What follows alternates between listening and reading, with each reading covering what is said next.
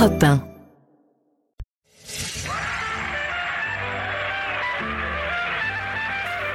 « 16h-18h sur Europe 1, Stéphane Bern et Mathieu Noël. historiquement vôtre.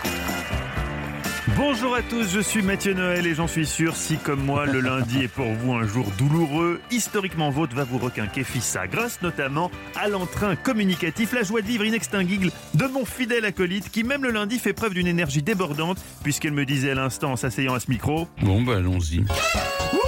Je la sens bien cette semaine. Bonjour Stéphane Bern, la forme Mais bien sûr, euh, je suis ravi de vous retrouver, Mathieu, pour deux heures d'histoire décomplexée à la rencontre de trois personnages qui ne vivaient pas à la même époque, qui n'auraient donc jamais pu se croiser, mais qui pourtant avaient un point commun. Oui, aujourd'hui nous allons partir à la découverte de personnages très secrets dont le métier est d'observer les autres. Si, si je vous demande par exemple Stéphane, comment est votre blanquette? Vous me répondez? Bah, ça dépend de vos goûts parfois. Non. Je mets des échalotes, parce que Mais moi non. j'aime bien, mais on peut pas Mais non. remplacer par des Mais, oignons. mais- mais- mais non Stéphane, vous me dites Mathieu, ma blanquette est bonne, sans hésitation, car aujourd'hui nous vous parlons de trois grands espions de l'histoire. Ah oui, c'est vrai. Alors, Matahari, Ah, vous connaissez La Matahari? plus célèbre, Ah, La plus célèbre d'entre mais elles. pas forcément la meilleure, on va le voir. Non, elle n'est pas très bonne espionne, mais elle dansait très bien. C'est déjà Elle ça. était la scie. Et Ian Fleming, Ah. ça vous dit quelque chose Bah, c'est le papa de James Bond. Exactement.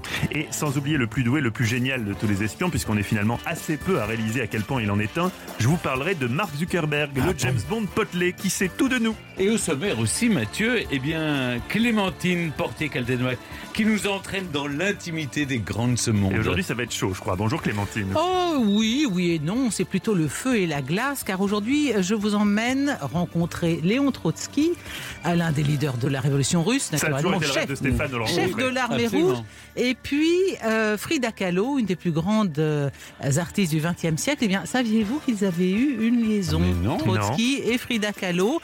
Oui, c'est ça pour ça que je vous disais le feu et la glace, le Mexique. Au Mexique, je vous Ah, au raconterai ça tout à Ah l'heure. Euh, une liaison brève, mais tout à fait Oui, intense. bref, Une nuit, quoi. ça n'a pas duré très Non, longtemps non, au non, Mexique. plus que ça. Ah, plus Euh, que six ça. mois quand même. Oui, six mois de li- d'une liaison assez torride. Ah, très bien.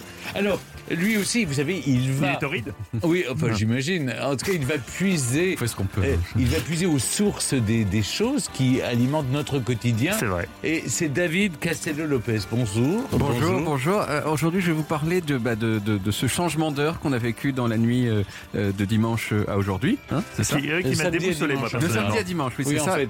Oui. C'est pour ça que vous avez l'air pas très Oui, voilà, c'est Il, il sait même pas, problème. il sait même pas quand a eu lieu le changement d'heure, c'est son thème du jour. Donc, c'est On a changé d'heure ce week-end Je l'ignorais. Je l'ignorais absolument. Heureusement que vous êtes là, David. Ah. À vos côtés, à vos côtés, l'exceptionnel Olivier Pouls. Bonjour Olivier. Bonjour les amis, Bien, hommage à l'un des plus grands espions, on parlait de Ian Fleming et donc de James Bond. J'espère que vous avez le poignet souple et le rythme pour pouvoir faire des cocktails, puisque je vous parlerai du célèbre cocktail de James Bond et de l'alcool qui le compose, à savoir la vodka. Mais d'où vient-elle cette vodka? Oui, ça fait, ça fait longtemps qu'on n'a pas parlé d'alcool. Ah, ça fait longtemps que vous plus avez longtemps pas qu'on bu, en a parce pas qu'en- bu. En revanche, ça, ça ne fait pas longtemps que vous en avez bu, Stéphane. Enfin, la semaine passée, il a fini par remporter une édition du quiz qu'il oppose chaque après-midi à Clémentine. Bon, alors, certes, c'est une question autour de la taille de la plus grande saucisse du monde qui lui a permis de gagner, mais quand même, Stéphane sera-t-il capable de rééditer l'exploit? Nous le découvrirons vers 5h10 dans Burn to be Alive. Mais tout de suite, Stéphane, il est temps de chausser votre monocle pour nous raconter le destin fascinant de notre première espionne du jour, Matahari. Europe 1. 16h-18h, Historiquement vôtre. Stéphane Bern et Mathieu Noël. le récit. Danseuse, courtisane, espionne, Matahari aura cristallisé tous les fantasmes au début du XXe siècle. Pour démêler le vrai du faux, voici son portrait par Stéphane Bern. Oui, je vous parle aujourd'hui d'un agent double, d'une agente double, devrait-on dire, qui pendant la Première Guerre mondiale travaillait pour l'Allemagne et pour son ennemi la France. Matahari à la fois espionne et danseuse exotique. Nous sommes un soir de l'automne 1905, il y a foule au musée Guimet. Tout le gratin parisien est venu assister au spectacle de la danseuse Matahari qui présente une sélection de chorégraphies indonésiennes. Sur scène, la belle jeune femme brune, le teint hâlé, apparaît. Elle porte quelques voiles qui ne cachent pas grand-chose et un bustier orné de pierreries. Quand Matahari commence à se déhancher au son de la musique, les hommes politiques, les financiers, les hauts gradés militaires présents dans la salle ont le souffle coupé. Bientôt, ils se disputent les faveurs de la belle danseuse. Cela ne désarçonne pas Matahari, bien au contraire. Depuis son adolescence, elle a compris que la meilleure façon d'obtenir ce qu'elle veut est de plaire aux hommes. Mais revenons aux origines. Matahari est née en fait Margaretha Zell le 7 août 1876 dans le nord des Pays-Bas. Elle mène une enfance heureuse et choyée jusqu'à ses 13 ans. Et puis tout s'écroule quand son père ruiné abandonne sa famille. Deux ans plus tard, nouvelle tragédie, sa mère, Margarita, meurt épuisée par le chagrin.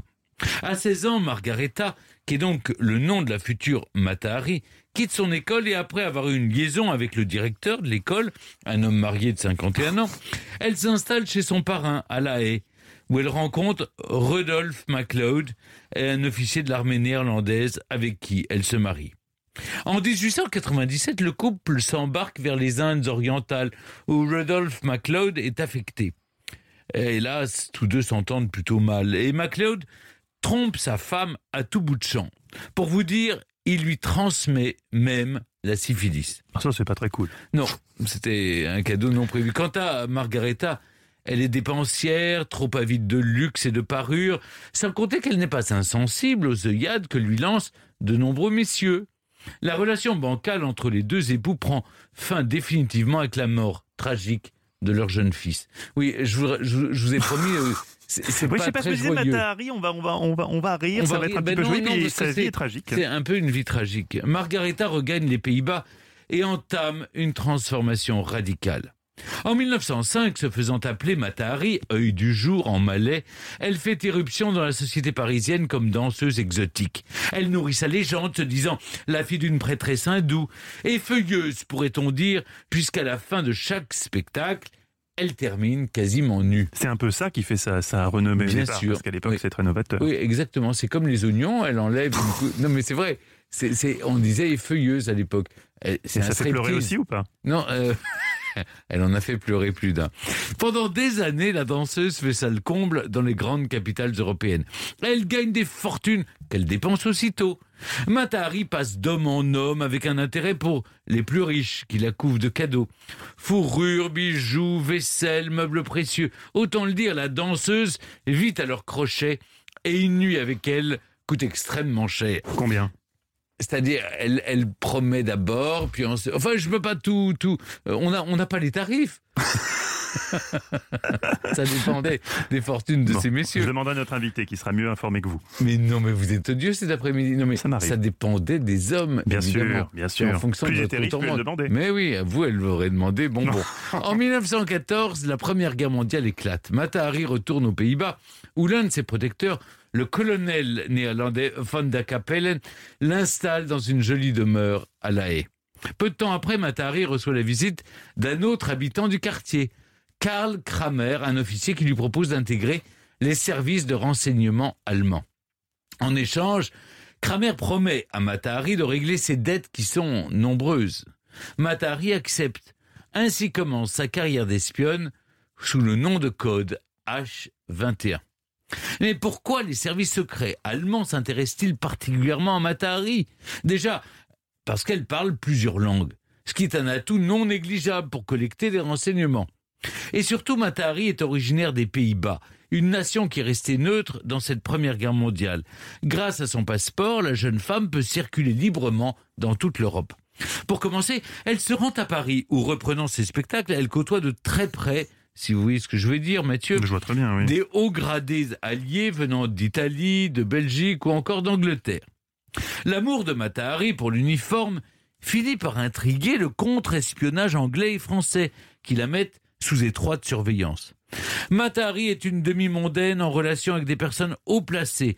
On la soupçonne d'être allée en France pour une importante mission au profit des Allemands, établit un rapport militaire anglais en 1916. Le capitaine Ladoux, qui commande l'espionnage et le contre-espionnage français à cette époque, propose tout de même de l'engager. Matahari ne dit pas non. En contrepartie de ses services secrets, elle exige la coquette somme de 1 million de francs, Ah, voilà des tarifs. ce qui représenterait 2 millions et demi d'euros d'aujourd'hui. Vous imaginez, gourmande. hein Finalement, son salaire sera bien moins élevé. Et pour cause, le capitaine Ladoux sait que Matahari travaille pour les Allemands. S'il embauche cette espionne, il faut le dire, elle est naïve et pas très efficace. C'est uniquement pour faire passer de fausses Hmm. informations à l'armée ennemie.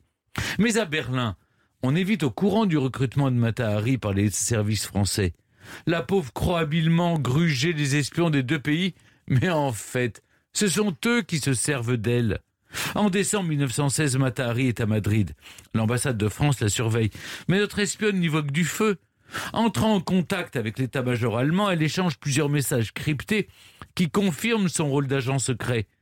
Le dernier date du 28 décembre. Matahari, je cite, demande qu'on lui envoie tout de suite par télégramme par l'intermédiaire de sa domestique Anna Lichens à Rusmund 5000 francs au comptoir d'escompte de Paris pour être remis au consul de Hollande. Mais son amour pour l'argent va lui faire commettre une erreur fatale. Europe 1, 16h-18h, Historiquement vôtre.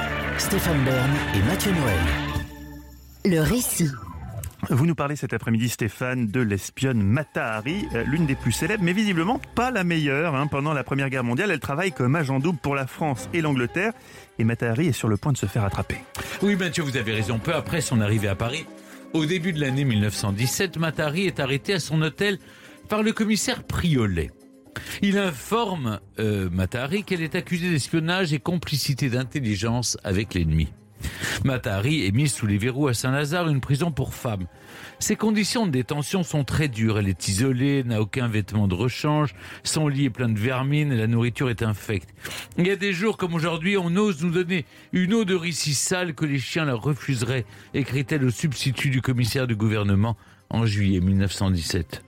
Son procès s'ouvre au même moment. Matahari est accusé d'avoir causé la perte de 50 000 soldats alliés. Mais la justice française n'a aucune preuve. Au contraire, il semblerait plutôt que Matahari ait été une espionne insignifiante et qu'elle n'ait révélé aucune information sérieuse aux Allemands. Manipulée par les Français et par les Allemands, Matahari n'alimentait au final ces différents commanditaires qu'en fausses nouvelles. Alors pourquoi veut-on sa tête à tout prix? Parce qu'en 1917, en pleine Première Guerre mondiale, rien ne va plus. Les mutineries se multiplient sur le front. L'opinion publique en colère réclame des têtes. Il faut donc faire un exemple. Comme je le disais, l'accusation manque de preuves. On s'attaque donc à l'immoralité de Matahari. André Mornay, substitut du procureur, dresse un portrait terrible de cette, je cite André Mornay, hein, Salomé sinistre qui joue avec la tête des soldats français. Ses nombreux amants et son mode de vie dissolu suffisent à condamner Matahari à la peine capitale. Le 15 octobre 1917, dans l'aube triste du matin, Matahari, vêtu de noir, la tête couverte d'un voile, se tient droite face au peloton d'exécution dans les fossés de Vincennes. Dans un dernier sursaut de courage, elle refuse le bandeau qu'on lui propose. En joue Les militaires lèvent leurs armes, plusieurs coups de feu résonnent, et à 41 ans seulement, Matahari, l'œil du jour en malais, les ferme pour toujours.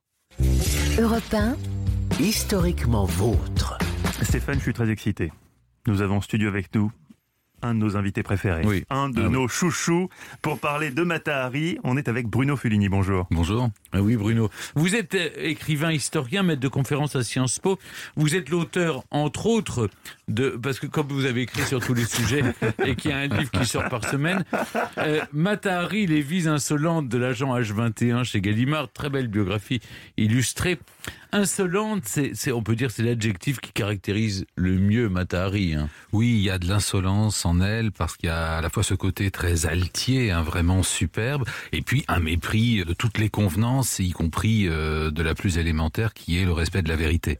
Oui, mais est-ce qu'elle n'est pas un peu inconsciente aussi pour elle-même? Parce qu'elle n'a pas l'air de maîtriser ce qu'elle fait. Elle joue un double jeu. Déjà, est-ce que tout ça est vraiment avéré? Elle joue vraiment ce double jeu, Ah on oui, le sait. oui, là, là, vraiment, vous savez, on peut librement consulter les Mhm. archives euh, de l'affaire Matahari au château de Vincennes où se trouve le service historique de la défense et euh, euh, il y a vraiment beaucoup d'éléments précis concernant sa, sa double carrière. Ce qu'il faut comprendre, c'est que Matahari, c'est d'abord une artiste, c'est une danseuse et puis elle croit pouvoir dans l'univers euh, beaucoup plus sévère du renseignement utiliser euh, simplement euh, ses, ses charmes, son brio et, et berner tout le monde. Or, dans le renseignement, on vérifie, on est précis, on est implacable, on est froid.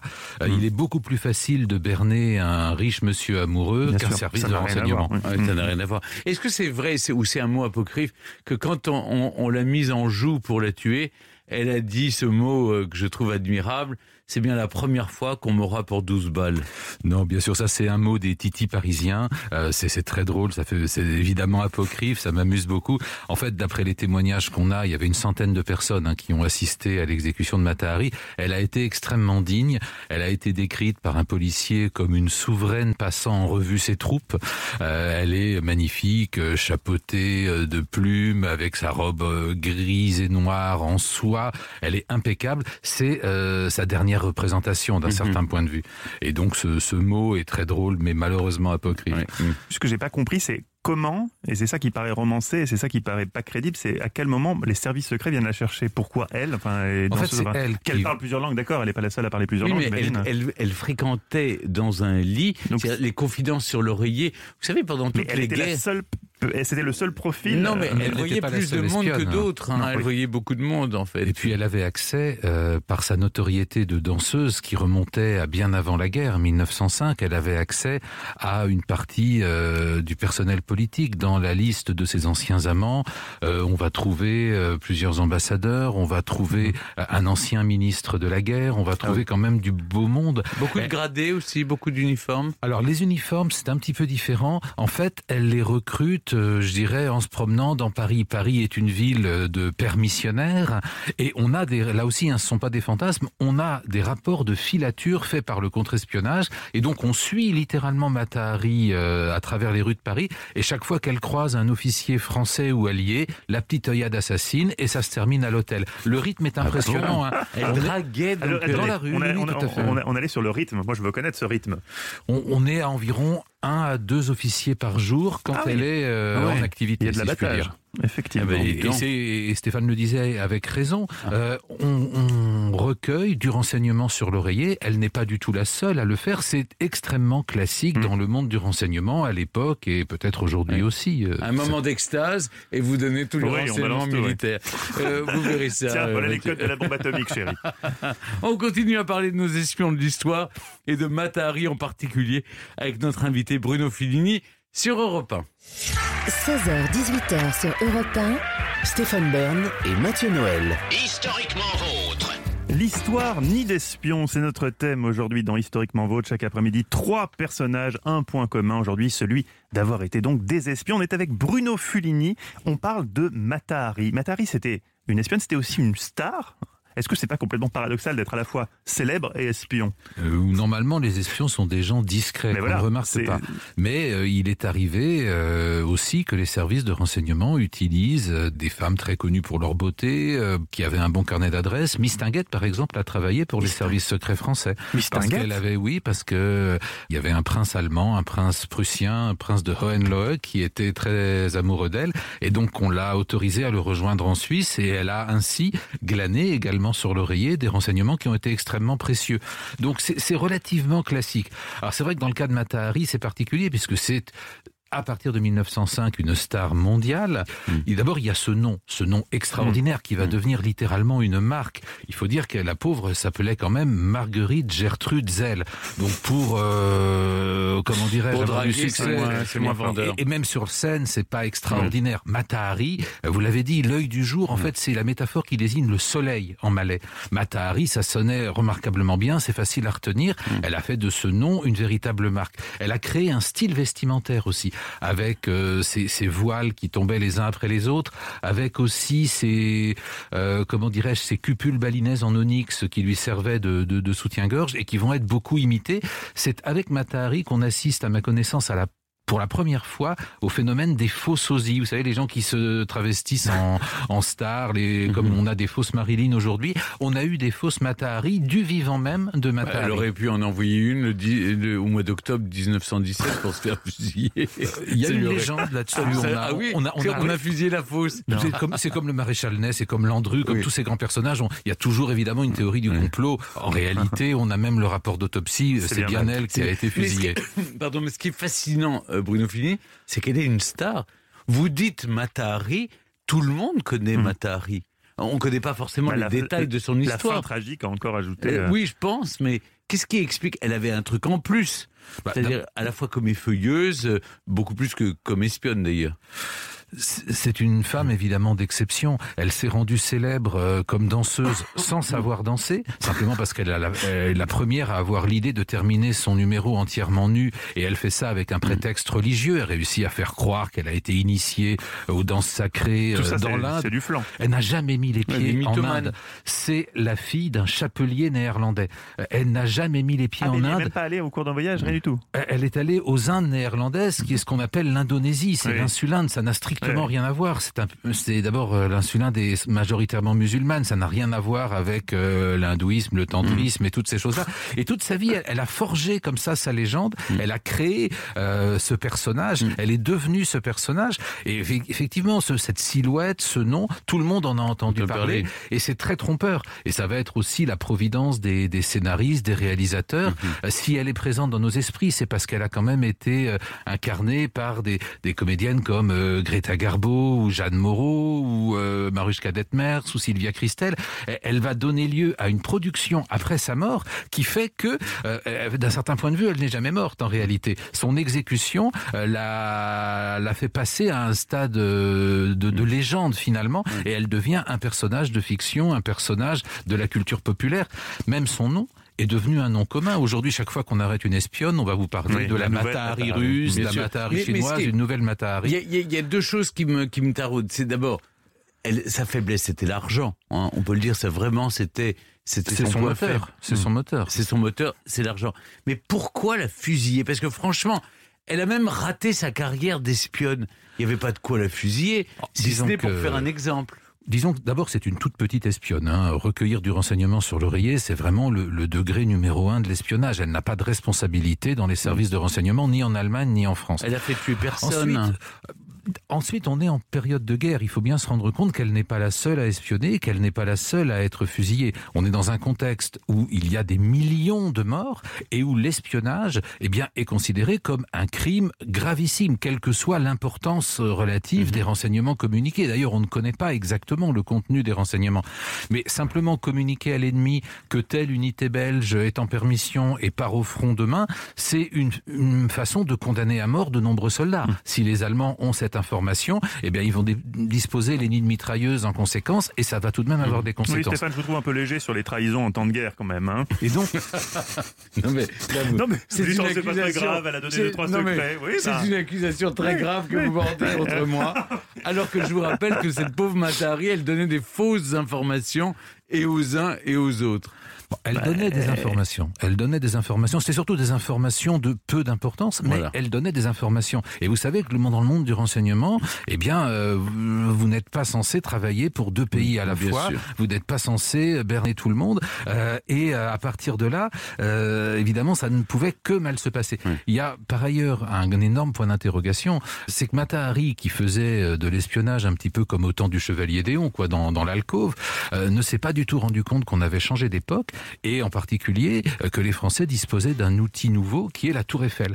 La Tour Eiffel, c'est l'ancêtre de la NSA, de tous les systèmes d'écoute d'aujourd'hui. On interceptait les communications. Et vous l'avez dit, les messages allemands permettent de l'identifier. On comprend très vite qui est H21, les messages sont au féminin, il est question de virement bancaire qu'on peut vérifier. Et la vraie question, c'est de se demander si les Allemands l'ont pas un petit peu grillé, l'ont pas un peu sacrifié, précisément pour qu'elle soit fusillée. Au fond, elle n'était pas allemande, elle n'apportait pas des renseignements irremplaçables. Les Allemands avaient très mauvaise presse parce qu'ils avaient fusillé euh, un certain nombre de femmes dans la Belgique occupée. Alors, euh, c'était intéressant de conduire les Français à arrêter une femme déjà célébrissime et à l'exécuter parce que, malheureusement, c'était la règle à l'époque. Espionnage en temps de guerre, c'est la peine de mort qui est encourue.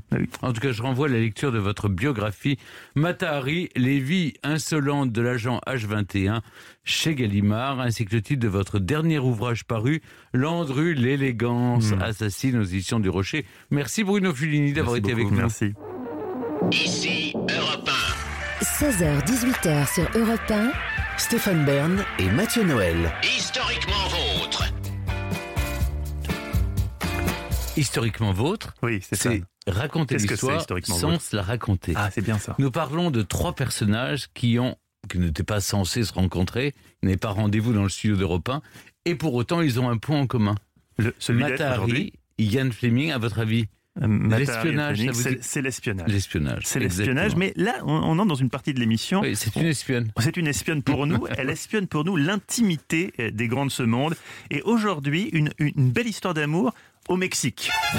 Vous nous entraînez au Mexique retrouver ce bon vieux Trotsky. Oh, une histoire d'amour, euh, c'est plutôt une histoire de fesses, hein, vous Ah l'allez bon voir, Encore mieux. messieurs. Mais je Alors, croyais que vous, la prude, vous n'ai- vous n'aimiez pas raconter ce Bah genre oui, de mais choses. moi je suis comme euh, je suis comme Matahari, hein, je suis en service commandé, euh, je fais ce qu'on me demande. C'est hein. bien. Alors je suis pas très loin d'ailleurs de vos histoires d'espions parce que euh, quand Trotsky a été banni d'Union soviétique en 1929 euh, par Staline, eh bien il, a, il était considéré comme un traître et un espion. Donc partout où il allait, il était devancé par cette réputation et c'était très risqué pour les pays qui l'accueillaient. Ce qui fait que de la minute où il a, il a quitté l'Union soviétique en 29 et entre 29 et 37, eh ben il, il ne cesse d'errer de pays en pays avec son épouse Natalia Sedova.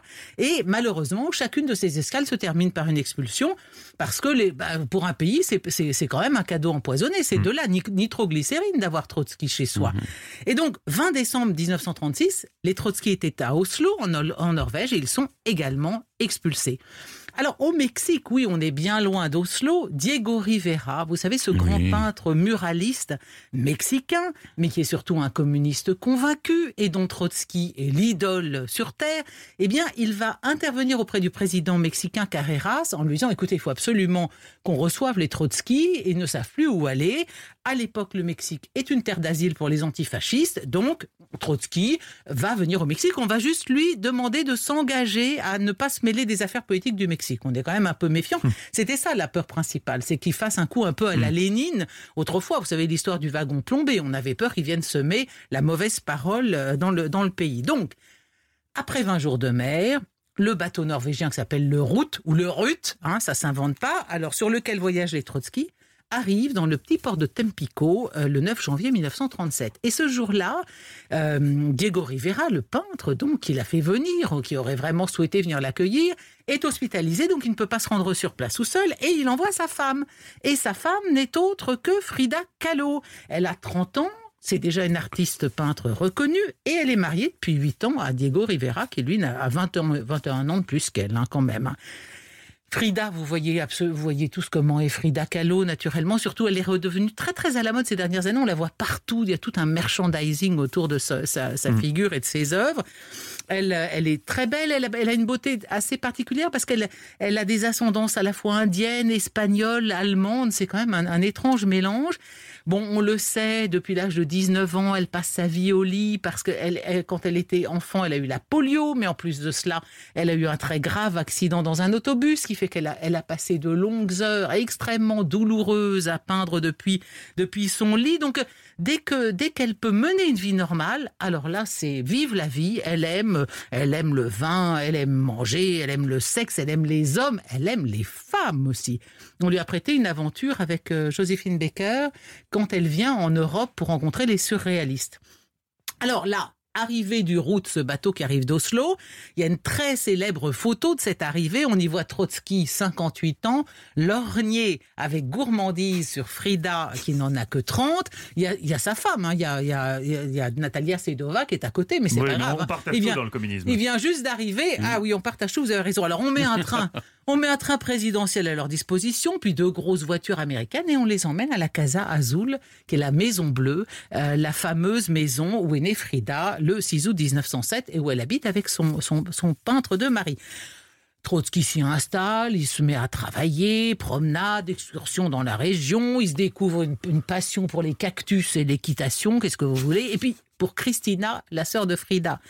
Mais progressivement, Frida va re- faire sa conquête. Alors, on les voit faire des promenades bras dessus, bras dessous. Ils vont au cinéma. Et ce qu'il aime chez elle, c'est sa liberté d'esprit. Puis aussi, elle est assez au masse. Elle jure comme un chartier. C'est quand même une femme très, très libre. Il lui écrit des mots en anglais pour que sa femme, euh, surtout euh, Natalia, ne puisse pas les lire. Un peu comme Victor Hugo euh, qui écrit ses carnets noirs en volapuc. Et puis, de toute façon, comme Diego la tombe à tour de bras, euh, on peut pas dire Elle qu'elle a l'habitude, sa femme. elle a vraiment l'habitude. hein. Il la trompe, il la trompe honteusement. Mais alors elle, ce qui lui plaît dans, ce- dans ce- cet adultère, elle, elle double satisfaction. C'est d'abord qu'elle couche avec le- l'idole idéologique de son Ben, mari. oui, donc fort. Toc prend ça. Et puis d'autre part, Elle couche avec lui à l'endroit même où son mari l'a trompée, elle avec sa sœur. Sympa les gars. Alors bon, donc c'est euh, quoi cette famille dont Ah vous bah oui, parlez écoutez, c'est c'est caliente, qu'est-ce que vous voulez Alors, quand Trotsky part se cacher à 100 km de là, elle les rejoint. Mais quand je vous dis cette, cette aventure va durer six mois, donc c'est effectivement c'est trépidant, c'est torride, mais au bout de six mois, ils en ont déjà marre tous les deux, donc elle, elle couche avec son garde du corps, et lui, Ah, c'est il fait des avances à une jeune fille du quartier. Mais alors, ils vont quand même rester proches euh, euh, malgré tout, et on connaît la suite, hein, bien sûr, Trotsky qui va se barricader dans une autre maison, pas loin de la Casa Azul, une maison transformée en camp retranché. Il va faire l'objet d'une première euh, tentative d'attentat. D'ailleurs, au, au moment de cette première tentative d'attentat, c'est le 24 mai 1940, évidemment, qui soupçonne-t-on Le mari? On se dit Diego Rivera, il, a, Ah. il a beau donner l'air d'être- d'être très cool, en fait, c'est lui qui a dû euh, essayer de le tuer. Alors Diego Rivera, comme il sait qu'il va être sou- soupçonné, il quitte immédiatement euh, Mexico, caché au fond d'une voiture, en emmenant quand même ses deux maîtresses du moment. Il faut bien avoir son Il petit 4 caché heures. dans la hein. voiture aussi? Les maîtresses? Les maîtresses étaient dans la voiture. Dans la même voiture il y en avait une qui conduisait, une qui klaxonnait, et lui, il était caché dans le coffre. Voilà, c'est ça, messieurs, s'il faut tout vous expliquer. Alors bon, incroyable. ça finit quand même très mal, parce que comme Ah vous oui le savez, d'abord Diego, Frida et et Diego Rivera, ils vont divorcer, Oui. puis se remarier derrière. Et évidemment, la, la triste fin, nous la connaissons tous, c'est que le, le 20 août euh, 40, eh bien, euh, Ramon Mercader tue Trotsky à coups de piolet.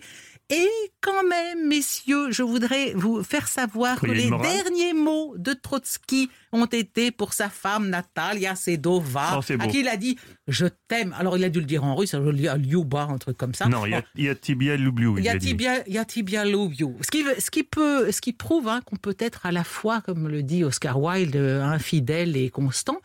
Et en tout cas, Frida Kahlo, elle, a, a confié juste avant sa mort en 1954 que sa rencontre avec Trotsky avait été la période la plus heureuse de sa vie et la plus féconde. Donc c'est quand même une, voilà, je vous Une dis, histoire qui a compté. Vous Une avez histoire qui a compté, C'est mais la oui. raison pour laquelle vous nous l'avez raconté. Merci beaucoup, Oui. Clémentine Portier-Kattenbach. Merci et surtout vous restez avec nous Clémentine car chaque jour vers 5h10 vous nous aidez à vérifier les réelles compétences de Stéphane en histoire grâce à l'épreuve du quiz et comme il n'y a pas tous les jours des questions sur les hot dogs et les Doritos, Stéphane repart souvent bredouille.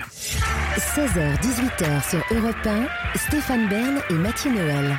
Historiquement vôtre.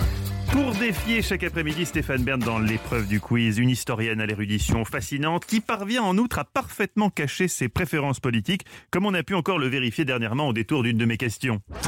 Clémentine, en 1973, Salvador Dali a peint une huile représentant Hitler se masturbant dans un champ. Mmh, c'est beau. Clémentine Portier-Kaltenbach, tâchez aujourd'hui de ne pas vous trahir. C'est l'heure de jouer à Bern to be alive, notre célèbre quiz. Première question, c'est la tradition, elle est pour vous, Stéphane Bern. À Paris, il y a la ligne 9 du métro. Alors, pour vous, Stéphane, sachez que le métro est un petit train souterrain qui permet de voyager un peu de frais, Oh mais dans non, des conditions ne, parfois commen- compliquées. ne hein. commencez pas. Bref, sur la ligne 9, il y a la station Robespierre qui donne sur la rue Robespierre. Vrai ou faux? Non. C'est faux. C'est faux. Bah, bien sûr. Vous avez perdu. Qu'est-ce que c'est que cette Alors histoire Stéphane, Ah non, un jour je vous emmènerai, on fera un rendez-vous en terre inconnue dans le métro. Alors, Je vrai. croyais qu'il n'y avait pas Alors, de prenez la ligne 9 un jour. Même moi, je le sais. La ligne 9. Mais je connais la il C'est une la station bidon qui est fermée, non? Pas du tout, il y a la station Robespierre, vous pouvez descendre, il y a la rue Robespierre, sauf que vous n'êtes plus à Paris, vous êtes à Montreuil. Ah, Oh, voilà. bah voilà. Ah, mais oui, Oh c'est non, c'est ça. de la Ah, triche. non, mais c'est ça. Je savais qu'à Paris... C'est-à-dire que sorti des limites de Paris, vous ne franchissez jamais le périph'. Si, mais je savais que... oui, ok. C'est Ah, pervers. Il est, il non, est c'est coincé. pervers. C'est que je savais qu'à Paris. Bien il n'y avait sûr, mais pas vous avez raison. Robespierre non, non, non, non, ça contestez, non, euh, c'est- pas la Paris. question- Montreuil n'est La pas Paris. question était sur la ligne 9, il y a Oui, une station Ah Robespierre oui, qui donne oui, sur la rue oui. Robespierre. Ah, la réponse était vraie, Ouais. vous avez faux. Bah. Question numéro 2 Ah, mais pour vous, pervers. Clémentine. L'actuelle reine Elisabeth II est la descendante de Richard III, qui a été roi d'Angleterre de 1483 à 1485. Vrai ou faux? Attends, de Richard Alors attendez, III, parce que là même Stéphane a l'air d'avoir un doute. euh, Quel est le Richard dont on a retrouvé la dépouille dans un parking là? C'est pas Richard III, justement? Elle ne doit pas descendre de lui, puisqu'elle dé- elle descend de, de rois allemands. Elle descend des... des euh, comment s'appelle-t-il là les... je- moi, je crois qu'elle ne descend pas de Richard III. Mais Moi, je pense raison que non. Je pense que non, en effet. Vous pensez que gens non, ne doivent pas descendre de Richard III, non. Vous pensez que non Vous avez. Elle a gagné, mais le raisonnement était-il le bon? Je ne sais pas. La question était donc l'actuelle reine Elisabeth II est-elle la descendante de Richard III, roi d'Angleterre de 1483 à 1485 C'est faux. En 2012, les analyses ADN sont formelles. Ni la reine Elisabeth II, ni a fortiori ses fils et ses petits-fils le sont. Ça veut dire qu'une reine a fauté. Les résultats ont été publiés dans le magazine Nature. Ce que sous-entend cette réponse, c'est qu'elle elle, est censée être la descendante de Richard III. Non, pas forcément. Pas forcément Elle n'est pas forcément, parce que la, la, la transmission euh, euh, se fait par, euh, par euh, différentes branches Ah oui, collatérales. Donc, ouais. pe- donc personne Oui. n'a fauté, en tout De, cas. tout- de toute façon, dans les familles européennes, si on, si on regarde la- l'ADN transmis par les mères, on, on en trouverait un petit peu Oui. l'ADN commun chez, Bien chez- sûr, Ils on est sont tous toujours mariés sûr entre eux. que de la mère. Ouais. Oui, ça c'est sûr. Mm. Non, toutes les Merci, histoires. Herr docteur. Donc bonne réponse, euh, bonne réponse un peu par hasard, mais bonne réponse quand même de Clémentine. Voilà. Question numéro 3 pour un vous, peu Stéphane par hasard. Non, mais dis donc, eh oh. En 1962, juste avant de signer l'embargo des États-Unis envers Cuba, John Fitzgerald Kennedy a fait un stock de rhum cubain à la Maison Blanche. Vrai ou faux? De cigares, Stéphane. Mais ne, l'orientez pas Oh, mais on joue tous les deux. Vous voulez nous remonter l'un contre l'autre, mais ça n'est pas possible. Vous êtes un vrai pervers, Mathieu Noël. Pourquoi Il faut que les gens le sachent. Mais les gens le savent déjà. Ah bon, d'accord. Euh, non, non, non, parce qu'il est- il, il Non. pas le rhum. Vous avez Bien aidé par Clémentine, vous avez gagné. Effectivement, c'est faux. Il n'a pas fait un stock de rhum, JFK, mais il a fait un stock de cigares. Il a mis 12 000 cigares cubains de côté. C'est Ah ses oui favoris. Je vous rappelle que fumais-tu. Vous, vous connaissez cette histoire des cigares ou vous l'avez Je- dit au je- hasard Non, je connaissais cette histoire de cigares, mais je ne pensais pas que- qu'il s'agissait de 12 000 cigares. Je suis très Eh, impressionné. C'est pas rien. Je pensais qu'il avait mis quelques une dizaine de boîtes de côté. Ah bah non, t'es 12 t'es 000 président des. États-Unis, tu fais les choses à fond. hein. Question numéro 4 pour vous, Clémentine. En Italie, on peut boire du vin issu de vignes qui appartenaient à Léonard de Vinci. Vrai ou faux? Oh oui, bien sûr, Oui. puisque son, son père avait une très grande propriété euh, en Toscane et certainement faisait du vin, donc bien sûr, oui. Et puis en plus, ça serait un bel argument commercial pour un, Ah un bah oui. J'ai vu des bouteilles de Chianti où il y a la, la- Il y avait marqué il y a, Léonard. il y a la- la- l'effigie de Léonard de Vinci. Donc Vous je avez réponds vu oui. Vous avez J'ai vu Léonard de j'ai Vinci vu. Ah, vous l'avez vu J'ai vu contenté de, de le voir. Eh bien, écoutez, c'est une bonne réponse de Clémentine Porticalera qui remporte le quiz, Stéphane. Je suis Je suis désolé. pour elle. Je suis désolé. Vraiment. Alors, mais un mot de Léonard de Vinci. Il était amoureux de vin. On lui offre un vignoble en 1499 pour lui payer le tableau La Seine. Tout est détruit en 1943 sous les bombes des Alliés, mais des passionnés trouvent les racines de vignes intactes et se lancent dans l'aventure. Oh, belle histoire. On peut donc boire du vin des authentiques vignes de Léonard de Vinci. Et si, comme moi, euh, vous avez une passion euh, pour Léonard de Vinci, je ne peux que vous inviter à regarder France 3. C'est un prime time consacré au génie de cet homme exceptionnel. En plus, c'est présenté par un autre homme exceptionnel, Stéphane Bern. C'est ce soir, Stéphane. Oui, je sais. Merci beaucoup euh, de parler de Léonard de Vinci. Très belle émission, vraiment. Euh, merci beaucoup, euh, Qui- Noël. vous, vous me remerciez de vous avoir fait vous- perdre. Oui, parce que, voyez-vous, je, je crois avoir perdu avec un peu de panache Et c'est vrai que sur le, Robespierre. le euh, panache était au rendez-vous aujourd'hui, même si on a découvert que vous franchissiez rarement le périph'. Si, je suis allé à Montreuil plus souvent Une que vous. fois. Europe 1, historiquement vôtre. Alors, l'histoire ni d'espion. C'est notre fil conducteur cet après-midi. J'ai commencé par évoquer la légendaire Mata Hari. Et maintenant, je vais vous parler du papa de James Bond, qui était lui-même agent secret. Le non moins célèbre Ian Fleming. Et vous, Mathieu? Quel espion plus contemporain vous avez choisi pour notre troisième portrait? Eh bien, George Orwell l'avait baptisé Big Brother dans son roman culte 1984. Sa prophétie s'est réalisée. Il y a aujourd'hui dans ce monde quelqu'un qui sait tout sur tout le monde. C'est l'inventeur de l'espionnage mou, Mark Zuckerberg, le puissantissime patron de Facebook. –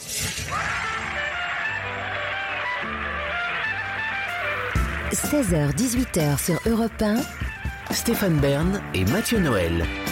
historiquement vôtre. Son nom est Bern, Stéphane Bern. Ah oui, Mathieu, j'aurais rêvé d'être agent secret. Mais c'est encore possible, Stéphane. Il faut croire en ses rêves. En attendant, c'est notre thème du jour, l'histoire ni d'espion. Après Mata Hari, Ian Fleming, créateur de l'espion James Bond, espion lui-même. Et plus proche de nous, Mathieu, un espion d'un genre nouveau, peut-être en- encore plus puissant, plus riche. Assurément, Stéphane. Riche et puissant. Alors, c'est vrai, il n'a ni Aston Martin bourré de gadgets, ni stylo empoisonné, aucun costume smalto et on peut le dire même aucune classe. Mais pourtant, il est objectivement un bien meilleur espion que James Bond. Je vous parlerai du roi de l'espionnage moderne, légal et mieux encore consenti, Mark Zuckerberg, le créateur de Facebook. Sans oublier nos chroniques, hein. Ben, on peut pas Euh, les oublier, je d'autant qu'elles sont là Ils ont incarnées. parce que David Castel-Lopez, lui, il nous raconte l'origine de ce qui nous est arrivé ce week-end.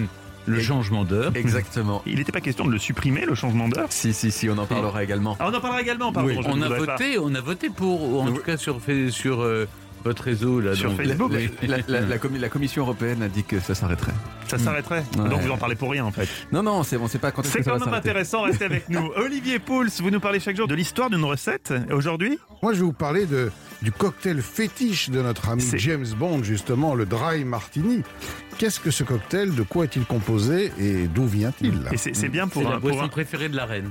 bah, on, est, on est content de le savoir et surtout c'est bien pour un lundi parce qu'on n'a pas du tout picolé ce week-end. Et puis tout surtout ça. à l'heure du goûter, petit- à peu à l'heure près. du euh, goûter, un petit mal, ouais. martini, c'est parfait. Et puis évidemment le mot de la fin, euh, qui l'aura bah, C'est évidemment vous, Stéphane. Chaque jour l'histoire d'une expression. Oui. Aujourd'hui, Le roi est mon cousin, cousin Germain.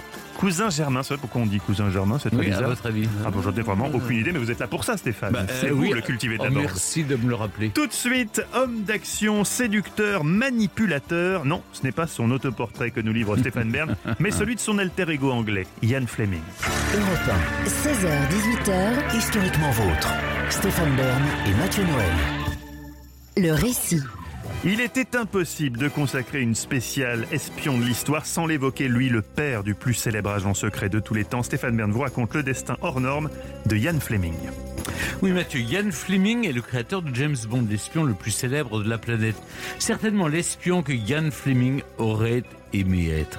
Car peu de gens savent que l'écrivain travailla lui aussi pendant la Seconde Guerre mondiale pour des services secrets britanniques. Nous sommes le dimanche 13 mars 1961. Le candidat à la présidentielle américaine, John Fitzgerald Kennedy, donne un dîner intime dans sa maison de la banlieue chic de Georgetown. Au moment du café, le sujet de Cuba et Fidel Castro, communiste et donc à l'époque ennemi des États-Unis, arrive sur le tapis. Ian Fleming, invité par JFK, qui est fan des romans de James Bond, prend la parole. Il propose une solution très loufoque, n'ayons pas peur de le dire, pour se débarrasser du problème Castro. Selon lui, il faudrait faire courir le bruit que l'atmosphère au-dessus de Cuba est devenue, suite aux essais nucléaires américains, extrêmement nocive, surtout pour les hommes à barbe. Si des particules radioactives s'y incrustent dedans, ils se retrouveraient exposés à des risques d'impuissance et de stérilité. Pour cette raison, il serait conseillé aux Cubains de se raser. L'emblématique symbole de ralliement au commandant Che Guevara serait détruit et Fidel Castro deviendrait beaucoup moins charismatique sans sa barbe. Pour Ian Fleming, sans barbe, pas de révolution. Pourquoi pas? Ça paraît absurde. Ça fait sourire le président, mais la folie imaginative de Ian Fleming obtient un certain succès autour de la table. Il faut dire que le célèbre auteur des James Bond a acquis la réputation d'être un spécialiste des affaires secrètes. Et son propre parcours au sein des services secrets de renseignement britanniques n'y est pas pour rien. Ian Fleming est né le 28 mai 1908 dans une riche famille de banquiers écossais. Il effectue sa scolarité dans des écoles renommées comme le collège pour garçons Eton. Ian Fleming, qui a du mal à y trouver sa place, se crée un personnage de dandy solitaire, caustique, euh, passant très souvent pour arrogant auprès de ses camarades. Pour le physique, Ian Fleming faut bien le dire, est gâté par la nature avec ses traits fins, ses yeux bleus. Ah, il est beau gosse, il s'est pas oui. fantasmé en Non, non, non, non, c'est vrai, il était pas mal. Au collège, il se casse le nez lors d'un match de foot, ce qui ajoute encore à son charme de mauvais garçon. Comme James Bond, Ian Fleming n'aura aucun mal à enchaîner les conquêtes féminines. Ses études terminées, après avoir appris sur les bancs de l'Académie royale militaire britannique de Sandhurst, le jeune homme a du mal à se fixer. Il est d'abord journaliste, mais estimant le salaire insuffisant pour son rang, oui, il accepte l'offre d'emploi d'une banque de la City de Londres, ce qui lui offre un train de vie ô combien plus luxueux. En 1939, la Seconde Guerre mondiale éclate. Ian Fleming est approché par le directeur du département britannique de défense navale, John Godfrey. Et il faut dire que le jeune Britannique parle couramment allemand, ce qui représente un bel atout pour l'armée. Et le voici donc, Ian Fleming, in the Navy. Ian Fleming revêt fièrement le bel uniforme bleu marine de l'armée royale. Il est ravi de se retrouver au cœur de l'action, même si ses missions sont loin de ressembler à celles de l'aventureux James Bond, qui, rappelons-le, n'existe pas encore. À Londres, dans un vaste bureau en sous-sol, Ian Fleming lit et rédige des notes toute la journée en compagnie d'une dizaine d'autres officiers. Nous étions tous des gratteurs de papier, se souviendra l'un d'entre eux, mais nous n'étions pas des héros, Devenir un héros, voilà pourtant ce qui fait fantasmer Ian Fleming. Promu au rang de commandant, il met au point en 1940 un plan pour contrer l'avancée de l'Allemagne nazie. Il s'agit de l'opération Restless, opération sans pitié en français. Ian Fleming propose de voler les codes de la machine Enigma, qui est en quelque sorte l'ancêtre de nos ordinateurs. Elle permet aux nazis d'échanger des messages dont le code secret change tous les jours. Ian Fleming soumet son idée. Feindre un accident maritime pour attirer un navire de secours allemand. Son plan est de prendre par surprise l'équipage ennemi pour s'enfuir avec leur livre de code. Mais trop risqué, l'opération ne verra jamais le jour. En 1941, il participe à l'élaboration de l'opération GoldenEye. À la tête d'une équipe, Ian Fleming veille à ce que l'Angleterre conserve le contrôle du détroit de Gibraltar. À cette occasion, il voyage beaucoup. Il se rend à Madrid, à Gibraltar, mais aussi à Tanger. Un soir, se saoulant en compagnie d'un de ses collègues, Ian Fleming pénètre en douce dans une arène dédiée aux courses de taureaux. Sur le sable, il trace un immense V de la victoire, symbole de la lutte contre l'Allemagne nazie. Ian Fleming n'est pas peu fier. Pourtant, ce sera l'un de ses seuls coups d'éclat sur le terrain. Il en sait trop sur les opérations militaires menées en Europe. Ses supérieurs ne peuvent pas prendre le risque qu'il soit capturé par les Allemands. Toute la guerre, il restera donc à l'arrière, entretenant une aura mystérieuse autour de ses activités. Après la Seconde Guerre mondiale, Ian Fleming quitte la Royal Navy et redevient journaliste. Passant un accord avec le Sunday Times qu'il emploie, il vit en Jamaïque deux mois à l'année. C'est là-bas, en 1953, à 44 ans, qu'il écrit son tout premier roman d'espionnage, Casino Royal. Il trouve le nom de son héros, James Bond, dans un livre d'ornithologie posé sur son bureau. Bien loin de ses services secrets, le vrai James Bond est tout simplement un ornithologue spécialiste des oiseaux caribéens. Mais Ian Fleming trouve que le nom sonne bien. On note d'ailleurs le petit clin d'œil dans Meurt un autre jour, où James Bond se fait passer pour un ornithologue. Les aventures de l'espion anglais s'enchaînent et rencontrent un certain succès en Grande-Bretagne. Mais tout s'accélère réellement en 1961 quand le magazine américain Life publie un article de fond sur le nouveau président John Fitzgerald Kennedy. Parmi ses ouvrages favoris, JFK cite Bon baiser de Russie, cinquième opus de James Bond. Le livre se retrouve en tête des ventes et Ian Fleming devient l'un des auteurs les plus lus au monde. On a beaucoup spéculé sur les liens existants entre Ian Fleming et son héros. S'est-il inspiré de sa propre vie pour le créer Peut-être? Et si ce n'est pas lui, qui d'autre? Sans doute son ami Wilfred Dunderdale, chef du bureau de Paris pour le Secret Intelligence Service dans les années 30. Comme James Bond, Wilfred Dunderdale avait un penchant pour les belles femmes et pour les bolides. Ian Fleming s'est en tout cas inspiré de son entourage pour les aventures de 007. Le personnage de M serait, comme le raconte son assistant, devenu ami John Pearson, directement inspiré de sa mère. Quand il était jeune, sa mère était la seule personne qui lui faisait peur. Sa sévérité, ses demandes exigeantes et son ambition sans scrupule pour que son fils réussisse se retrouvaient étrangement dans les relations entre M et James Bond. Quant au méchant Goldfinger, Ian Fleming a l'idée de ce nom après avoir rencontré un architecte, Ern Goldfinger, qui était l'un de ses voisins au caractère particulièrement irascible. Le vrai monsieur Goldfinger, vexé par le portrait peu flatteur dressé de lui dans le roman, a même intenté une action en justice contre l'éditeur, qui préféra payer les droits d'auteur plutôt que de renommer le personnage. Certains James Bond Girls seraient quant à elles inspirés de ses différentes maîtresses et même de sa compagne, Anne Charteris, avec laquelle Ian Fleming s'adonnait à des pratiques sadomasochistes. Pourtant, dans James Bond, il n'y a pas trop de pratiques sadomasochistes. Quand non, même, hein. mais vous savez que récemment, on a retrouvé des lettres d'amour enflammées qui ont été d'abord retrouvées, puis vendues aux enchères en Angleterre l'an dernier ce qui nous a permis de nous rincer l'œil en lisant toutes les lettres. Quand on regarde de plus près, on constate aussi que Ian Fleming et James Bond se ressemblent étrangement. Ils ont la même taille, les yeux bleus, ils apprécient tous les deux les œufs brouillés le café, ont un fait particulier pour les boissons alcoolisées, les cigarettes. Rendez-vous compte, Ian Fleming fume presque 4 paquets de cigarettes par jour et il ne lésine pas sur la vodka et le gin. Je parle même pas du whisky. Ce sont d'ailleurs ces excès qui lui coûtent la vie puisque le père de James Bond meurt d'un infarctus en 1964, à l'âge seulement de 56 ans. Son héros, lui, est toujours vivant, même si son auteur est parti. N'oubliez pas son nom, Fleming. Jan Fleming. Europe 1, Historiquement vôtre.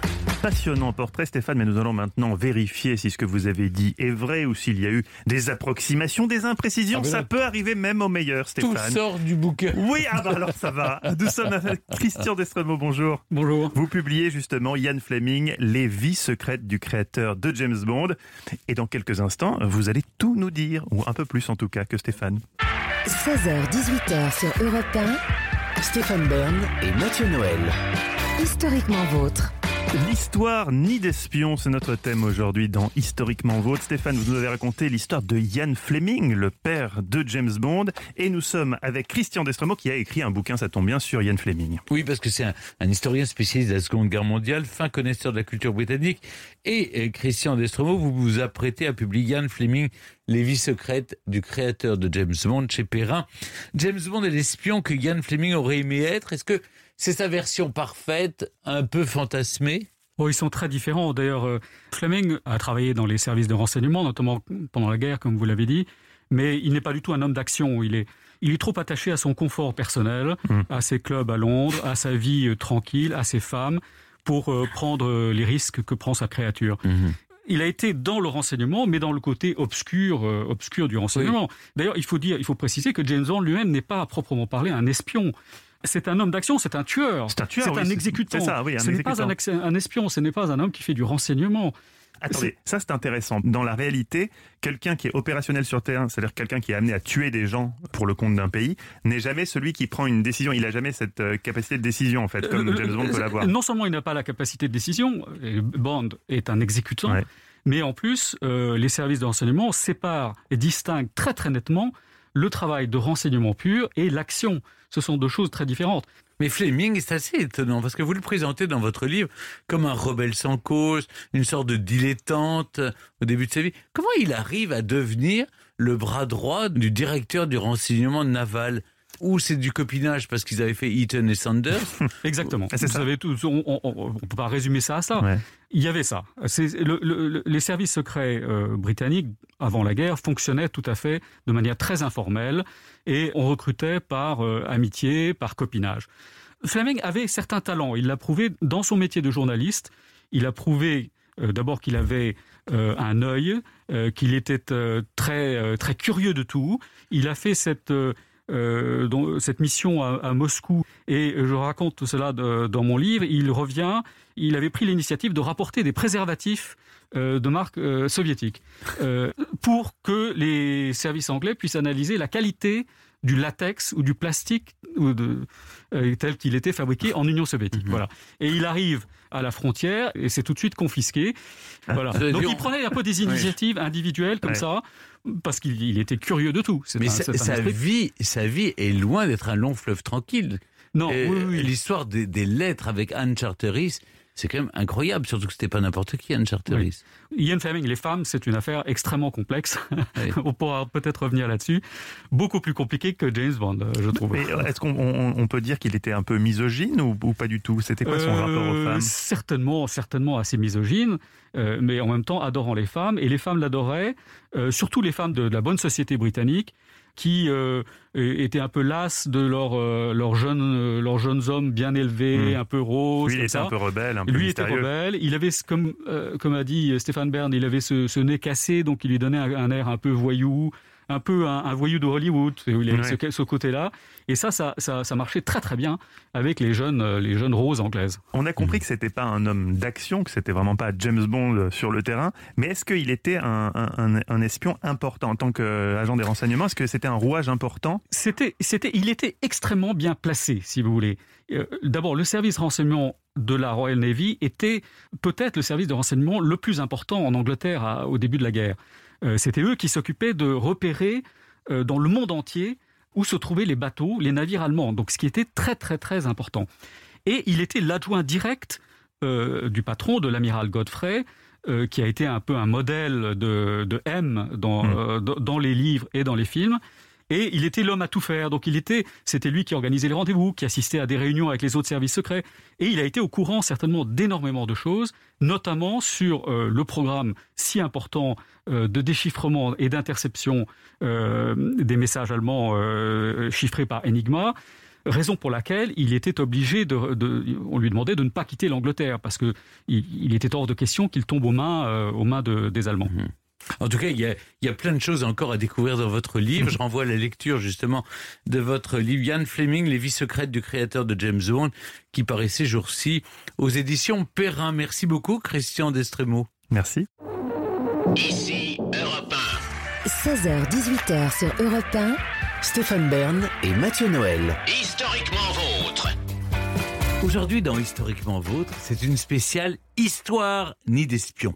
Après les personnages de Matahari, Ian Fleming, vous savez, le papa de James Bond, Mathieu, vous nous faites découvrir un autre profil d'espion plus contemporain, plus sournois aussi, et dont nous sommes tous quelque part les victimes consentantes. Désolé mesdames, le temps des espions sexy à la James Bond est révolu. Aujourd'hui, l'espion se doit d'être indétectable, d'une neutralité physique absolue. Il ne peut donc plus se permettre d'être élégant, musclé et beau gosse. Il est largement préférable qu'il ait un physique lambda, un t-shirt lambda surmonté d'une bonne tête de con. Stéphane, je vous présente Mark Zuckerberg. vous parliez de moi. Stéphane, vous n'êtes ni espion ni milliardaire. La bonne tête de con, je pensais que c'était à moi Non, je parlais de ce bon vieux Mark Zuckerberg, le meilleur espion de son époque. Hein. Le plus riche aussi. Ils ont changé, vous allez voir, les milliardaires depuis Rockefeller. Aujourd'hui, si tu as jamais vu, tu croises Mark Zuckerberg au Starbucks et tu le vois chercher des pièces dans ses poches pour payer un latte. Tu sors ta CB, tu dis direct au serveur, allez, c'est pour moi, fiston, tu me rembourseras quand tu auras fini tes études.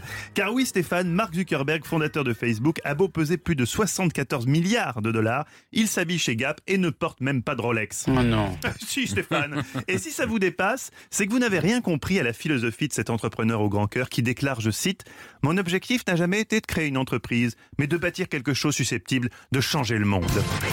Comment Eh bien en permettant à ce qu'il y ait de meilleur en l'homme de s'exprimer, en nous permettant de nous fédérer au travers par exemple des fameux groupes Facebook comme l'Amicale du Welsh, plus de 15 000 membres tout de même, la Fédération des convaincus de la Terre plate, 73 000 membres, sans oublier le groupe Si toi aussi t'en as marre des gens qui disent allez au coiffeur, auquel je me suis abonné en 2011 dans une démarche que je pensais alors on ne peut plus subversive. Moi je suis chez les mordus du Tekel. C'est vrai, il y a un groupe, les mordus du Tekel. Oui. En tout cas, c'est la magie de Facebook, hein, le plus grand réseau social au monde, deuxième site internet le plus visité derrière Google, qui compte plus d'un milliard de membres actifs à travers la planète. En voulant changer le monde, Mark Zuckerberg s'est donc créé au passage, on l'a dit, une fortune personnelle estimée à 74 milliards de dollars, faisant de lui la huitième fortune au monde. Mais c'est pas le principal. Non, non, non, non. Il dit, je cite, en termes simples, ah oui, il nous parle comme à des abrutis. Hein. Il sait qu'on n'a pas tous fait Harvard comme lui. Je reprends. En termes simples, sous-entendu bande de Brel, chez Facebook, nous ne construisons pas de services pour gagner de Nous gagnons de l'argent pour construire de meilleurs services.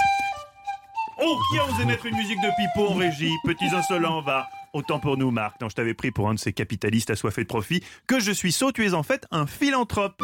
Un philanthrope pas agaçant du tout, puisqu'à l'âge de 13 ans, alors que la plupart d'entre nous galèrent en LV2 pour dire Las tapas de Gonzalo está muy bueno, hein, sauf euh, Castello Lopez qui parle parfaitement toutes les langues, lui, il parlait déjà trois langues, dont le mandarin et le grec ancien. Heureusement, cette fulgurante intelligence, tu allais la placer au service du bien en créant à Harvard en 2004 l'ancêtre de Facebook, nommé Face Match, et dont le but, hyper philanthrope et pas du tout sexiste, était de juger qui était sexy ou pas parmi les étudiantes d'Harvard. Des photos permettant de les classer de la plus belle à la plus moche. Que les filles, que les filles et que les filles, évidemment. Devant le succès, mais aussi le tollé de ce site, Harvard coupa alors sa connexion Internet et menaça d'expulsion le gentil Marc, qui se souvint alors de son but initial, changer le monde. Ce qu'il a fait avec un réseau social moins clivant que FaceMatch et que vous connaissez tous, Facebook. Depuis 2005, Marc y consacre toute son énergie sans jamais penser à son confort personnel, dit-il. Ah C'est bon donc certainement dans un souci d'efficacité de service que Marc s'offre à 27 ans une maison de 7 millions de dollars pour une surface totale de 1524 mètres carrés. C'est un petit peu petit. Oui, non, mais pour les gens qui ne vivent pas dans une ancienne abbaye, c'est pas mal. Non, Stéphane. mais mais attention, surtout, à mon avis, il habite pas euh, toute la maison Ah parce si, que il habite là. Et, mais- mais il a Il choisi des cette maison meubles Parce qu'elle est proche des nouveaux bureaux de Facebook, la baraque, toujours dans un souci de productivité tournée vers ses utilisateurs. Car oui, je le rappelle, Marc est simple. Alors que certains de ses copains milliardaires passent leur week-end à laver leur costume Armani à coups de champagne shower déversé par des travailleuses du sexe ukrainiennes, lui se contente d'aller chez Zara. Il dit Si je porte toujours la même sorte de vêtements, c'est pour une raison très simple. Mon souci constant de simplifier mon existence au maximum afin de pouvoir me concentrer à fond sur la meilleure façon pour moi de servir la société. Mathieu Ricard sort de ce corps Oui, vraiment, Stéphane, on pourrait croire à l'écouter que Mark Zuckerberg est à ça de tout planter pour partir en retraite spirituelle dans le Tibet. Mais méfions-nous, car si Marc a un côté Mathieu Ricard, il a aussi un côté Docteur No, le petit saligo. Des années durant, naïfs et insouciants, nous n'avons rien vu venir. Ignorant la fameuse loi qui dit que si c'est gratuit, c'est toi le produit, nous avons partagé sur nos profils Facebook des centaines de photos parfois embarrassantes, de beuveries entre collègues, de que le le honteuse.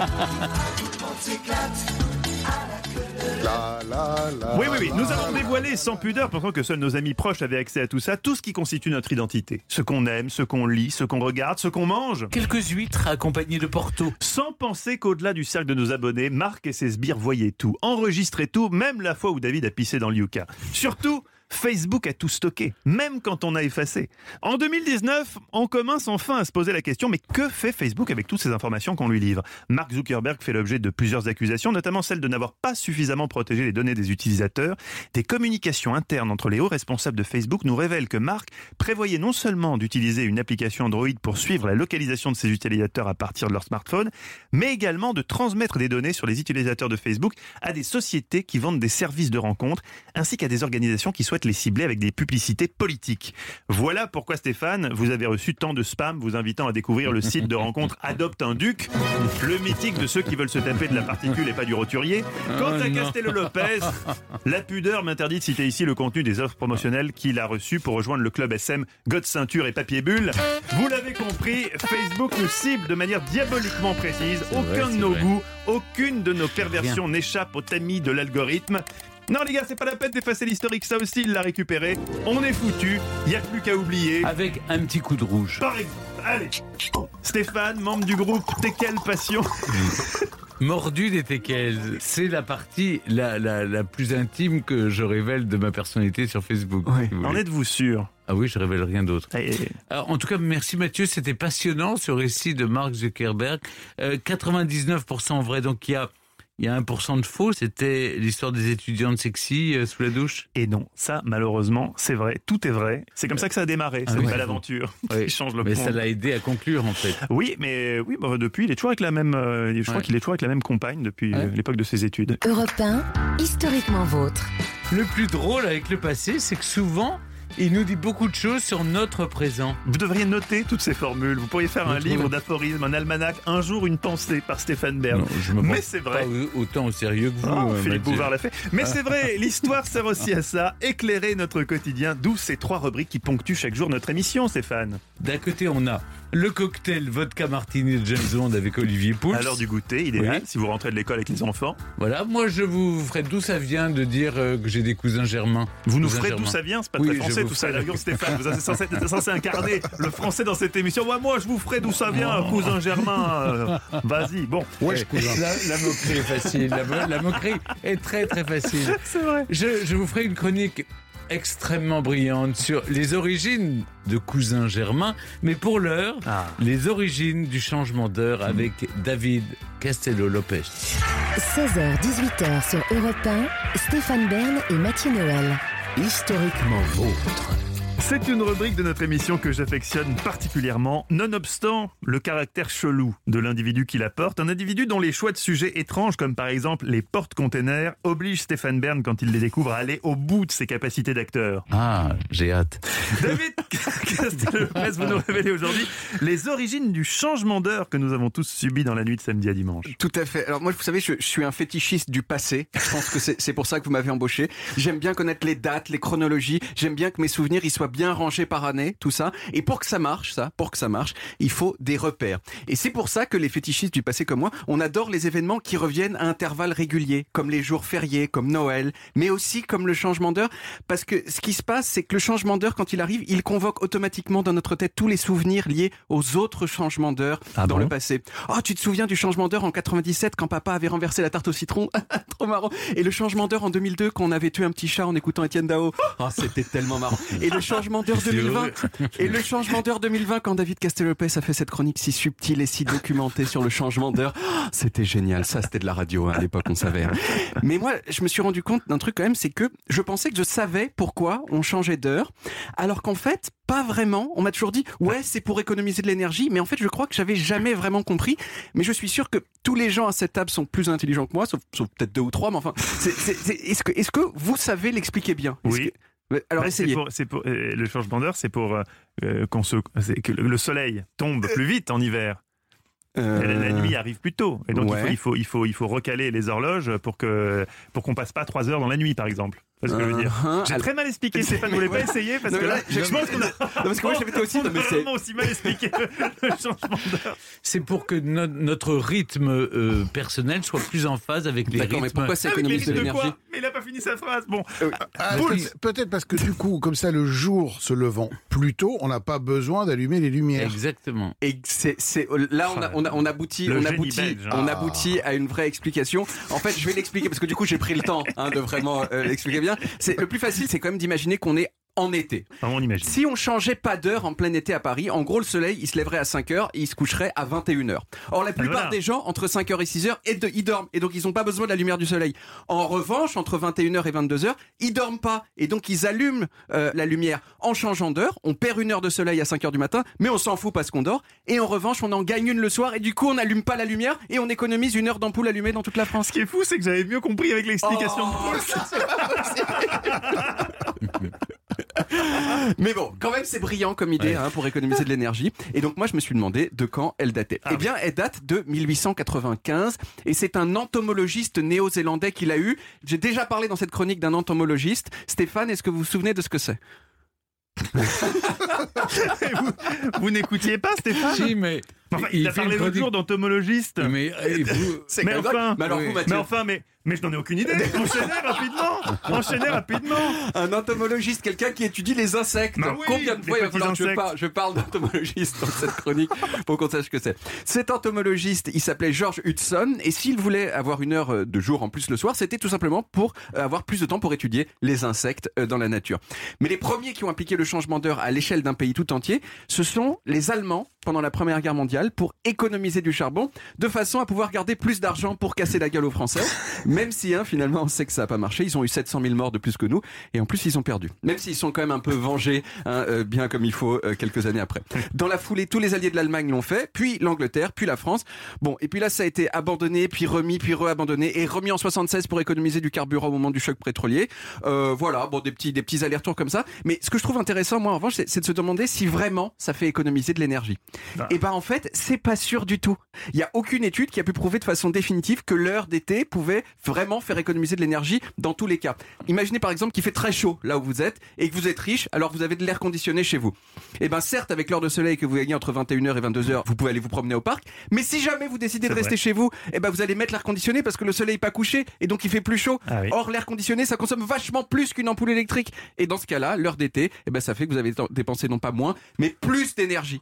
Le on- serpent se mord la queue, Stéphane. voilà. Oui. Donc autant vous dire qu'il y a de plus en plus de gens Et puis avec qui le disent- réchauffement climatique, on risque d'allumer Oui. plus facilement. La mais clim. voilà, et La donc en fait c'est de moins en moins. Et en plus les ampoules électriques, elles consomment de moins en moins. Donc euh, voilà. Mm. Donc autant vous dire qu'il y, a- il y a de plus en plus de gens qui disent qu'il faut arrêter avec le changement d'heure. Euh, D'autant plus qu'il y a des études qui montrent que changer d'heure, ça fait qu'on dort moins. Or dormir moins, on le sait, ça provoque plein de trucs nuls, comme par exemple le décès par arrêt cardiaque ou suicide.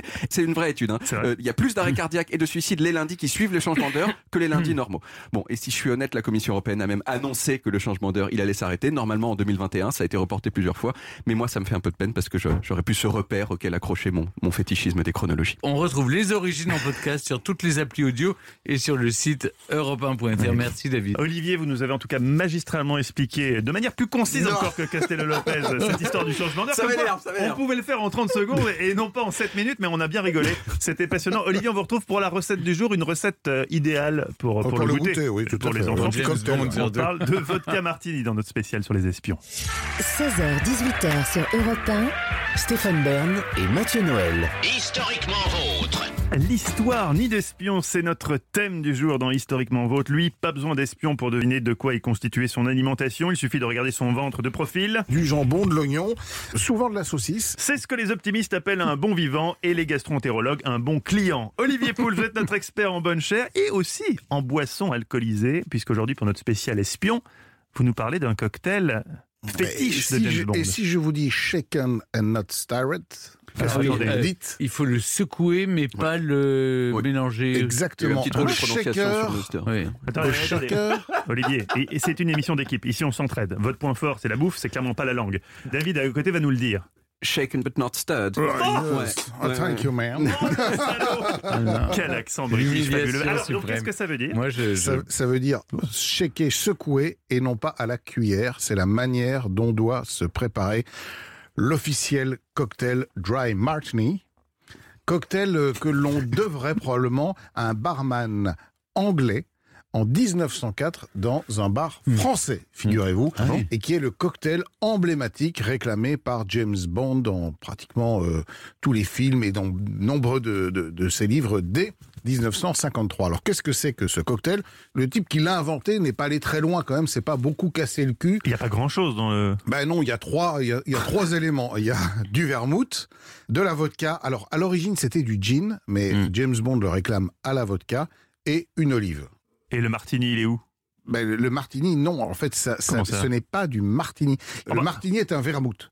Est Ah, un vermouth qui existe depuis euh, les années euh, 1860. Mais le nom du cocktail n'a rien à voir avec la boisson C'est martini. comme un Long Island Iced Tea. Moi, je prenais ça parce que je pensais qu'il y avait de l'Iced Tea dedans. Ben non. Rien du tout. Il n'y a pas d'Iced Tea dans le Long Island Iced Tea. Vous le savez, ça, Stéphane Non, je savais Ah, pas. voilà. Même un tout petit peu. Ah non, normalement, dans la vraie recette, il n'y en a pas. Et donc, c'est quel vermouth qu'on utilise Alors, euh, normalement, à l'origine, c'était un, un, un vermouth italien qui est dans l'esprit de ce qu'est le martini. Le martini, c'est un vermouth, un vermouth, mais vous pouvez aussi utiliser du Noïd Prat, par exemple. Le vermouth, c'est un vin, c'est un alcool à base de vin, dans, le- dans lequel on rajoute en général du sucre, du caramel et de l'alcool. Le niveau d'alcool est un peu plus élevé que le vin. Mhm. Donc, vous allez prendre C'est très sucré. un vermouth. Il y en a beaucoup. Et oui, alors, c'est justement parce que normalement, c'est un dry cocktail, donc il doit être sec. Donc, il y a Ben oui. très peu de vermouth. Il y a une dose de vermouth pour six doses de vodka. Vous allez mettre tout ça dans un shaker avec des Et glaçons. après, il vise plus très bien, James Bond, hein, quand même. Bah, pourtant, ça a l'air de fonctionner chez lui. Alors, j'essaye aussi régulièrement et jusqu'à présent, ça va, ça se passe pas trop mal. Donc, vous mettez ça Vous dans un. essayez quoi? De viser juste? Non, pas de viser juste, Donc de, là, vous de- de- nous- de boire des dry Vous nous martini. révélez que vous faites des, des- des séances de tir après l'émission Non. Après Je, je n'ai pas très bien compris, Olivier. Non, non, non, je, je- je- je teste le dry martini. Ah oui. Oui, euh, avec mon smoking, tout ça, tranquille. Mais après, moi, je vais pas tirer, hein, je reste tranquille à la maison. Et donc, euh, vous shakez ça, vous filtrez les glaçons et vous rajoutez une olive. Voilà, ça c'est la manière dont James Bond boit ce fameux cocktail. Et alors, c'est un, un cocktail qu'on doit aussi beaucoup à la vodka, parce que euh, sans vodka, pas de dry martini façon James Bond. Et alors la vodka, là, pour le coup, c'est un alcool qui, figurez-vous, a été inventé en 1431 par un moine dans l'abbaye de Tchoudov. Et à l'origine, c'était tout simplement une distillation de euh, céréales. Alors la vodka a connu une très grande histoire en Russie puisqu'elle été euh, interdite pendant, euh, je crois, sept ans entre 1914 et 1921. Il y a eu une prohibition également euh, en Russie, période durant laquelle on s'est mis à faire de la, vodka clandestine et donc est arrivée la mode de distiller à peu près tout et n'importe quoi, notamment de la patate. Euh, il faut savoir que la vodka n'est pas un alcool de pomme de terre à l'origine, c'est un alcool de céréales et qu'aujourd'hui, évidemment, de la vodka, on en trouve dans le monde Et entier. la vodka qu'on trouve dans le monde entier, c'est de la vodka qui est faite à base de quoi? Ça peut être des céréales comme du blé, de l'orge, du maïs. Ça peut être de la mélasse de betterave ou ça peut même être de la pomme de terre. Mais ça, c'est des vodkas euh, très très bas de gamme. En général, la bonne vodka, Ouais. c'est de la céréale, blé, orge ou maïs, distillée à 96 degrés et ensuite adjonction d'eau pour redescendre le, le- le niveau d'alcool autour de 40 degrés. Voilà. Et puis aujourd'hui, il y a évidemment toutes les, les modes de vodka aromatisés euh, à ceci ou à cela, mais l'authentique, la vraie, la bonne vodka, elle est pure, c'est un alcool de blé, d'orge ou de maïs. Eh bien. Olivier, on a appris beaucoup de de vermouth, choses et sur la, On a appris plein de choses. sur la vodka, mais avec, modération, on le Ah rappelle bah, quand même. hein. évidemment. C'est rare de parler de vermouth. C'est rare, trop rare. Oui, c'est vrai. c'est vrai. En tout cas, on peut retrouver euh, les recettes d'Olivier sur le site d'europe 1.fr. Si Olivier Pouls excite nos, nos papilles, Stéphane Bern lui illustre nos neurones chaque jour vers 6h10. Vous nous dévoilez, Stéphane, l'origine d'un mot ou d'une expression qu'on emploie tous les jours. Au programme cet après-midi, Dans un instant, je vais vous raconter l'histoire des cousins germains. et là, fatalement, l'auditeur ne, ne- ne peut que rester. Absolument. 16h-18h sur Europe 1, Stéphane Bern et Mathieu Noël. historiquement vôtre. Vous écoutez Historiquement Vôtre. Cette émission se termine toujours en feu d'artifice par la chronique de Stéphane Bern. Le mot de la fin, Stéphane, chaque jour, l'histoire d'une expression. Oui, vous avez été nombreux à m'écrire et à me demander. Ça fait, ça fait rire tout le monde tout de suite, c'est marrant. automatiquement. Excellente blague, Stéphane, continue. Alors, euh, en me disant, mais d'où vient l'expression les cousins germains? Bah oui. Euh, C'est vrai, d'où ça vient les cousins germains? Enfin, L'expression cousin germain. D'abord, sachez que cela n'a aucun rapport avec nos amis germaniques. Les Allemands, pour une fois, N'ont rien à voir. rien à voir avec tout ça. Alors pour être bien clair, les cousins germains, ce sont les personnes de notre famille avec qui on a un grand-parent en commun, et issus de germain, les personnes avec qui on a un arrière-grand-parent en commun. Hum. En fait, Mathieu, tout est une question d'étymologie. D'une manière générale, Germanus vient du latin qui signifie qui est du même sang. Ah, Germain est utilisé depuis le XIIe siècle et le mot vient de germen qui signifie germe. Il donnera en espagnol hermano et hermana pour dire frère et sœur. illumination dans les yeux de Euh, Castel Là, j'ai ressenti un plaisir très très fort. euh, de, ouais, non, non, là, de comprendre ça brusquement, là, Ouais. ça c'est très très bien. Quand on parle des Germains pour désigner les Allemands, Germain vient alors de deux mots celtes. Guerre qui veut dire voisin et man qui veut dire peuple. C'est le peuple voisin. Mais, Voilà. alors Stéphane, euh, revenons à nos cousins germains. Comment on dit dans les autres pays? On dit par exemple en anglais first cousin, Ah oui, le cousin du Ça, premier degré. très simple à En comprendre. Roumanie, on parlera de cousin doux, D-O-U-X. Et à Montréal, on utilisera l'expression poétique de cousin de la fesse gauche pour désigner tout membre de la famille au sens le plus large du terme. Alors donc un nouveau numéro d'Historiquement Votre s'achève, hein, mon, mon cher Stéphane, et c'est toujours un pincement au cœur. On se retrouve demain, déjà, c'est une bonne nouvelle, avec trois nouveaux personnages qui n'auraient jamais pu se croiser, d'abord parce qu'ils ne sont pas de la même époque, et ensuite parce qu'ils n'avaient pas envie, forcément. Peut-être dans un hôpital de films d'horreur, si. Oui. On réunit trois docteurs Maboul. Le bon docteur Petiot, l'anglais empoisonneur William Palmer, Et O'Neill Ron Morris, Oh, une j'aime fausse beaucoup. chirurgienne transsexuelle qui a pris l'expression avoir un cul en béton au premier degré, aux grandes dames de ses patients, vous verrez. c'est vrai, ça marche pas non, ça, non, ça marche pas top. non. Retrouvez historiquement vôtre tous les jours de 16h à 18h sur Europe 1 et en podcast sur europe1.fr.